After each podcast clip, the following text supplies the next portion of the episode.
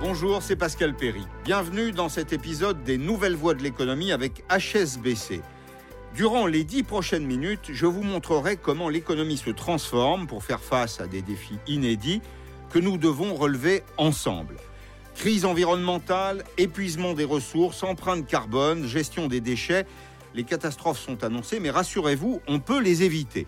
J'aurai donc à cœur de vous montrer que non, tout n'est pas tout noir. Des solutions existent, d'autres voient le jour au quotidien, et les acteurs économiques se mobilisent.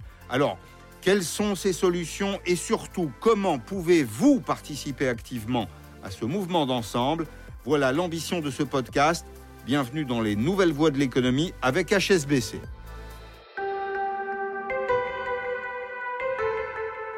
Bonjour Pascal. Bonjour Hubert. Aujourd'hui, on va parler d'économie durable et de finances responsables. L'expression n'est pas forcément très connue et pourtant c'est un mouvement d'ampleur qui gagne peu à peu des pans entiers de l'économie. La France est d'ailleurs leader dans le domaine puisqu'en 2018, l'État français été le premier émetteur d'obligations vertes, empruntant plus de 7 milliards d'euros pour financer la transition écologique. Conscientes des nouveaux enjeux sociaux et environnementaux qui animent le débat public, les entreprises ont décidé de s'adapter et pour ce faire, elles intègrent de nouveaux critères jugés plus éthiques dans leurs activités. À leur côté, les investisseurs institutionnels, c'est-à-dire ceux qui concentrent le plus de capitaux et investissent sur le long terme, prennent en compte ces nouveaux éléments dans leur stratégie d'investissement. La rentabilité financière rapide n'est désormais plus un principe sacré, on parle d'investissement durable et socialement responsable. Mais si l'investissement responsable est prôné par plus de la moitié des épargnants, il est encore peu proposé par les conseillers financiers. Alors Pascal, c'est quoi être socialement responsable dans une économie durable? Alors voilà deux euh, termes importants en économie.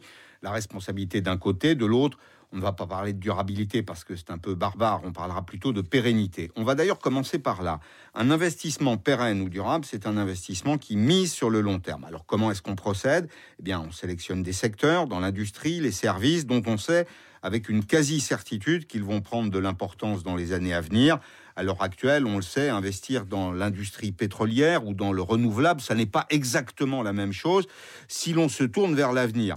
Dans une économie de marché, investir de l'argent comporte toujours une part de risque. Il s'agit donc de minimiser ce risque par des placements de long terme.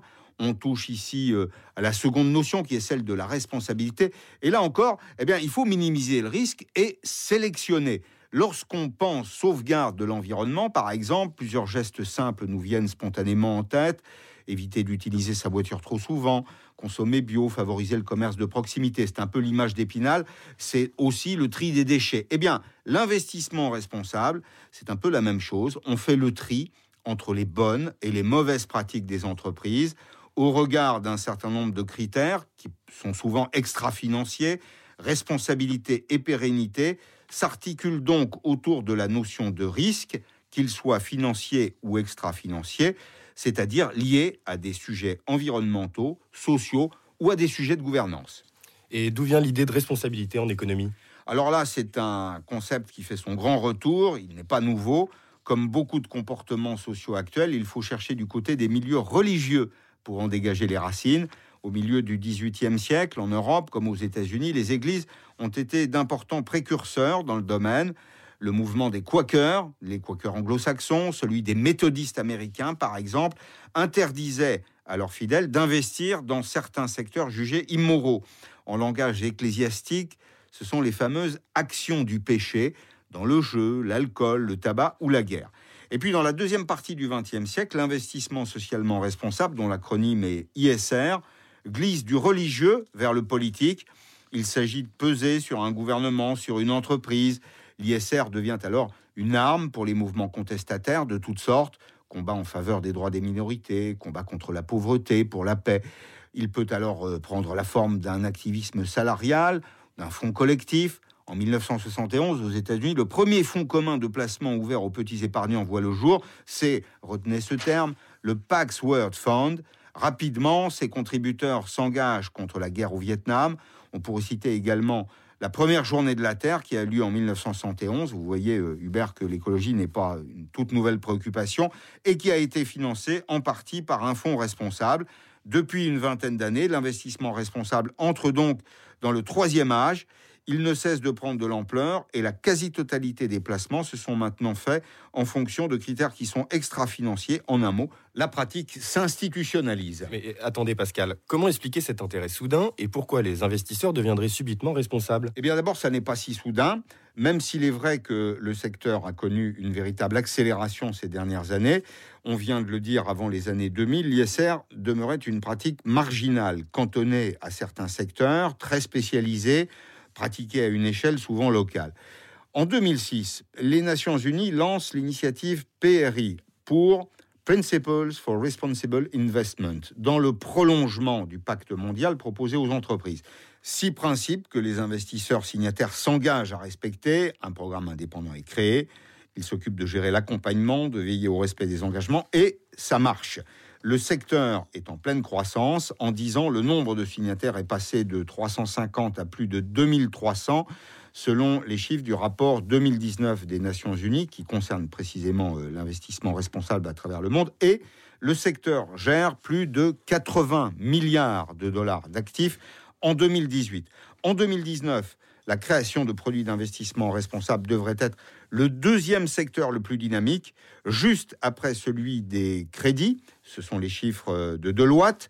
Un marché en telle expansion que plusieurs indices boursiers lui sont consacrés, comme par exemple le Dow Jones Sustainability Group Index à Wall Street, qui a été créé dès 1999. Plus largement, donc, l'ISR participe d'un mouvement qui le dépasse au sens strict du terme, en cause un changement de mentalité qui concerne notre avenir collectif et dans nos démocraties libérales, euh, aux économies qui sont très interconnectées, la question de l'orientation de nos pratiques économiques qui se fait toujours plus pressante. On ne peut pas continuer à produire toujours plus avec les moyens qui ont été ceux du XXe siècle. Les ressources de notre planète ne sont pas illimitées. Alors plusieurs dates peuvent euh, illustrer ce changement de direction. La plus significative est certainement celle du 12 décembre 2015, lorsque 196 pays réunis au Bourget signent les accords de Paris qui s'engagent à limiter le réchauffement climatique à moins de 2 degrés d'ici à la fin du 21e siècle. Un programme qui avait stupéfait par ses ambitions, le nombre d'acteurs impliqués et qui avait permis d'installer définitivement la question dans le débat public. Mais ce changement de direction s'explique aussi par l'implication d'un nombre toujours plus grand de relais institutionnels. Au premier rang d'entre eux, la communauté scientifique, qui, euh, bien qu'elle tire le signal d'alarme depuis euh, bien longtemps, jouit désormais d'un puissant écho dans l'opinion grâce à une couverture médiatique renforcée. C'est par exemple le rapport du GIEC, le groupement international d'experts du climat, qui a été paru en novembre dernier et dont la plupart des médias se sont fait le, relais. De même, il n'est pas rare de voir désormais les grands quotidiens nationaux, les télévisions aussi, consacrer une rubrique entière à l'actualité des questions environnementales. Toutes ces problématiques sont donc solidement ancrées dans le débat public. Un dernier exemple peut-être, s'il en fallait un, les nombreux mouvements populaires qui ont vu le jour ces derniers temps du plus progressiste au plus séditieux, on peut citer le mouvement de la jeunesse pour le climat, lancé par la jeune suédoise Greta Thunberg, c'était fin 2018, au mouvement Extinction Rebellion, né en Angleterre la même année, qui prône l'action directe face à l'inertie des pouvoirs publics. La fuite en avant n'est donc pas une position tenable, et ça, les investisseurs l'ont bien compris, ils souhaitent s'engager aux côtés des acteurs de ce changement. Et comment font-ils? Eh bien, en soutenant financièrement cette transition économique, un fonds d'investissement qui gère des milliards d'actifs de toutes sortes est avant tout un relais, un relais entre des épargnants soucieux de faire fructifier leur argent à des fins utiles et des entreprises qui sont désireuses de s'inscrire dans une démarche responsable. Alors pourquoi les investisseurs ont-ils décidé de changer leur fusil d'épaule? Eh bien, car certains secteurs ne sont tout simplement plus porteurs, les nouveaux enjeux que j'évoquais il y a quelques instants modifient en profondeur les habitudes des consommateurs. Des scandales ont pu également nourrir la défiance des euh, consommateurs, des citoyens de ce monde envers euh, certains secteurs, certaines marques. Mais les investisseurs institutionnels vont désormais encore un peu plus loin. Bien souvent, ils dépassent leur simple rôle de soutien pour devenir des acteurs à part entière de cette transition en demandant systématiquement des comptes sur l'impact social, environnemental, sur la gouvernance des entreprises. En révisant leur cahier des charges en permanence, ils contraignent aussi les entreprises au changement si ces dernières souhaitent un petit coup de pouce financier. Un cercle vertueux se dessine donc entre l'épargnant, le gérant et l'entreprise. Mais à quoi ressemblent ces investissements et qui décide que telle entreprise est plus responsable qu'une autre? Eh bien, ces nouveaux produits financiers sont créés sur la base des fameux critères ESG, dont le support est celui euh, au passage des Nations Unies.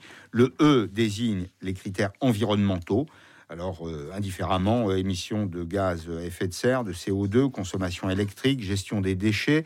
Le S désigne des critères sociaux, la qualité du dialogue social dans l'entreprise, l'emploi des personnes handicapées, je pourrais dire également la formation des salariés, l'égalité salariale homme-femme. Et puis il y a le G, ce sont les critères de bonne gouvernance, transparence, qui concernent la rémunération des dirigeants, la lutte contre la corruption, la féminisation du conseil d'administration. Ces indices permettent d'établir un portrait robot des activités de l'entreprise, dont les contours se situent en dehors de la sphère financière. Mais les vertus des critères ESG ne s'arrêtent pas là puisque c'est tout l'écosystème de l'entreprise qui est scruté. On regarde avec qui elle travaille, si ses partenaires respectent aussi les critères ESG, dans quel pays elle ou ses collaborateurs sont implantés, si ce pays respecte les droits de l'homme. En réalité, donc, Hubert, on n'a rien laissé au hasard. Et Pascal, qui s'occupe de vérifier tous ces paramètres? Eh bien, les investisseurs font appel à des agences de notation, des agences spécialisées, externes, indépendantes, qui effectuent des audits sur les activités des entreprises. La loi agriculture et alimentation, qui a été promulguée en 2018, oblige par exemple toutes les entreprises cotées ou non à publier leurs données qui concernent l'impact social, environnemental, la gouvernance. L'État a également créé des labels comme le label ISR, investissement socialement responsable, le label Griffin France, Griffin France si vous préférez, finance verte.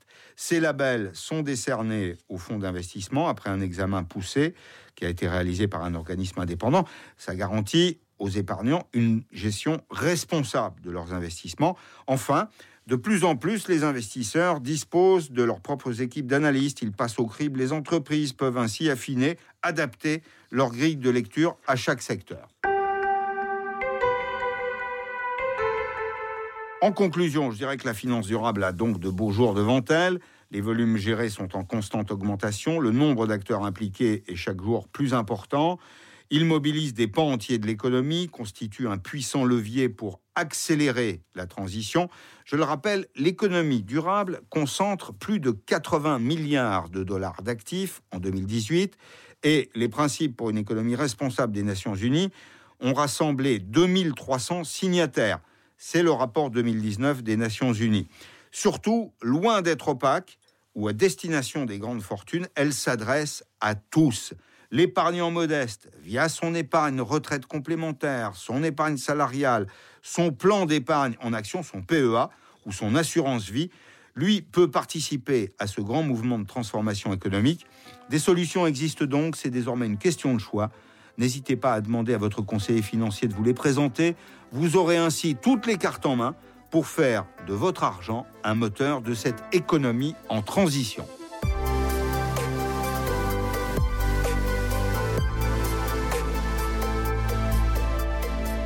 Bien voilà, c'était les nouvelles voies de l'économie. Merci de nous avoir suivis. J'espère que ce programme a répondu à vos attentes. Si c'est le cas, vous pouvez le retrouver sur votre plateforme préférée, sur le site HSBC. Un dernier mot avant de se quitter. Si ces sujets vous passionnent, vous questionnent, si ce contenu vous a plu, n'hésitez pas à le commenter, à le partager, à vous abonner sur votre plateforme favorite. Nous nous retrouvons le mois prochain pour un nouvel épisode. À bientôt.